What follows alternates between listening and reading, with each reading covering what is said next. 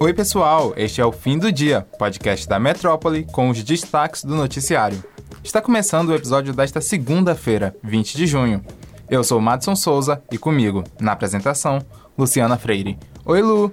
Oi, Mads! Olá, pessoal! Nós começamos essa semana do fim do dia com a pauta combustíveis. O presidente da Petrobras, José Mauro Ferreira Coelho, renunciou ao cargo nesta segunda, segundo o comunicado publicado pela estatal. O anúncio acontece logo depois do mais recente reajuste nos preços dos combustíveis, vigente desde sábado. José Mauro foi o terceiro presidente da Petrobras durante a gestão Bolsonaro. Ele assumiu o cargo em abril deste ano. O governo já indicou um novo nome para ser analisado pelo Conselho de Administração da estatal, Caio Paes de Andrade. Para ele assumir a presidência, no entanto, é preciso que o Conselho o aprove em Assembleia. E ainda nesse assunto, o presidente do Senado, Rodrigo Pacheco, do PSD, se posicionou contra a abertura de uma CPI para investigar a Petrobras em meio à alta dos combustíveis. Para Pacheco, antes da CPI é preciso discutir medidas legislativas como a reversão de lucros da estatal para ajudar a população. Agora o papo é política. Depois da vitória da esquerda na Colômbia, Jair Bolsonaro, do PL, questionou se o Brasil vai ser o próximo país da América Latina a eleger um presidente da República nesta linha ideológica. Bolsonaro enviou mensagem em uma lista de transmissão que mantém no WhatsApp, em que comenta o resultado. Ele encaminhou por mensagem a um grupo restrito reportagem da BBC News Brasil, que tinha o título Ex-guerrilheiro vence eleição na Colômbia e será primeiro presidente de esquerda do país. Abaixo da foto, Bolsonaro escreveu, aspas, Cuba, Venezuela, Argentina, Chile, Colômbia, Brasil, interrogação, fecha aspas, em uma referência ao fato de a esquerda, com o ex-presidente Lula do PT, ter chance de voltar ao poder no país. E neste domingo, o candidato da esquerda, o economista Gustavo Petro, foi eleito presidente da Colômbia com 50,8% dos votos. Ex-combatente da guerrilha M19 e atual senador, Petro concorria com o candidato da direita Rodolfo Fernandes, que havia surpreendido no primeiro turno. Na mídia local, Hernandes chegou a ser chamado de Trump tropical. A vereadora Laina Crisóstomo, fundadora do movimento Tamo Juntas, foi convidada a falar sobre sua experiência com o combate à violência contra a mulher na Rádio Metrópole nesta segunda-feira. Laina deu exemplos de formas sutis de violência que podem preceder uma agressão e que as mulheres devem ficar atentas. Então ela explicou o conceito de violentômetro. A vereadora cita o controle da roupa, de com quem a parceira está saindo, um beliscão e a proibição de sair com alguém como exemplos dessas pequenas violências que estariam no início do ciclo. Ela reforça que esse processo gradual pode chegar ao feminicídio. Laina falou também que os homens precisam ser parte da solução desse problema.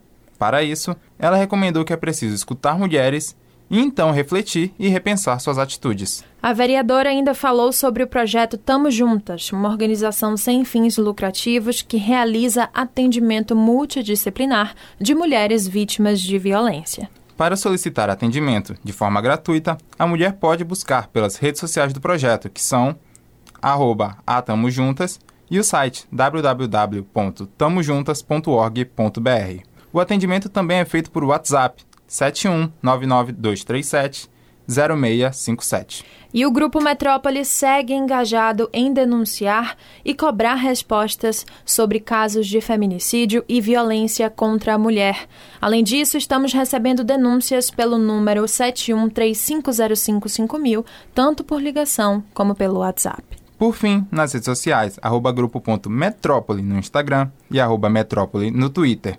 Nós também criamos o um movimento hashtag Metacolher, porque é preciso dar um basta nos casos de violência contra a mulher, e estamos engajados nesta causa. A Fundação Doutor Jesus, que é comandada pelo deputado federal baiano, pastor Sargento Isidório do Avante, foi alvo de denúncia no último domingo do programa Fantástico da TV Globo. De acordo com a reportagem, a instituição tem humilhado os dependentes químicos e também reprimido a orientação sexual.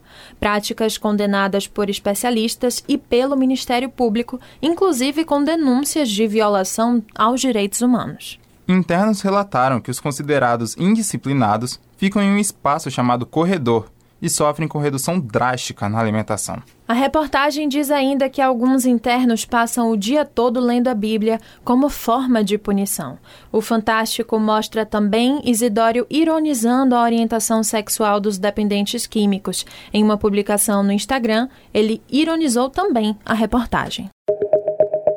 O Ministério Público Federal pediu à Justiça Federal que sejam paralisadas quaisquer atividades da Bahia Marina sem autorização, seja na área terrestre ou na aquática, interligada ao empreendimento da capital baiana. Segundo o órgão, o pedido visa proteger o patrimônio público e social e obrigar que a Bahia Marina atenda às normas de instalação e de utilização de estruturas náuticas em águas públicas de domínio da União, inclusive mediante o pagamento das contraprestações devidas. Na ação ajuizada pelo MPF, foi pedido também que seja determinada à União a suspensão de qualquer atividade irregular até que seja promovida a sua regularização. E, caso se mostre inviável essa regularização, a imediata retirada dos materiais e equipamentos do local que é público e de uso comum.